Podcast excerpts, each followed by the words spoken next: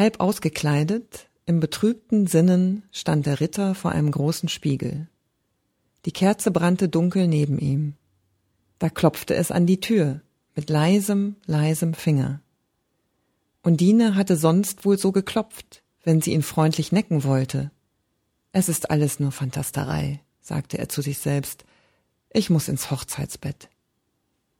Das musst du, aber in ein kaltes, hörte er eine weinende Stimme draußen vor dem Gemache sagen, und dann sah er im Spiegel, wie die Tür aufging, langsam, langsam, und wie die weiße Wandererin hereintrat und sittig das Schloss wieder hinter sich zudrückte. Sie haben den Brunnen aufgemacht, sagte sie leise, und nun bin ich hier, und nun musst du sterben.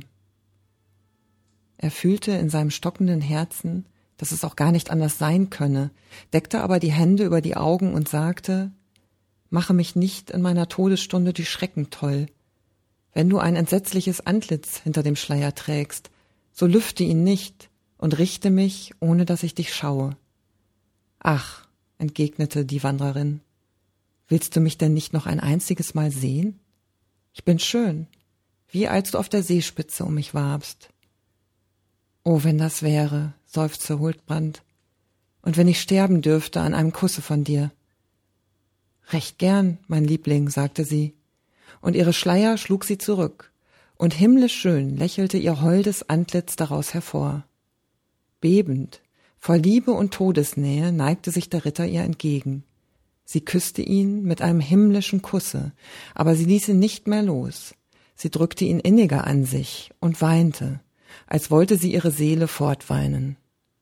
Die Tränen drangen in des Ritters Augen und wogten im lieblichen Wehe durch seine Brust, bis ihm endlich der Atem entging und er aus den schönen Armen als ein Leichnam sanft auf die Kissen des Ruhebettes zurücksank.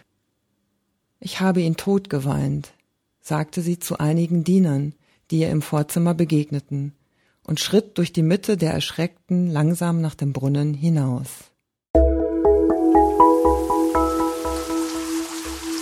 Lesedusche. Entdecke die wohltuende Wirkung des Lauschens.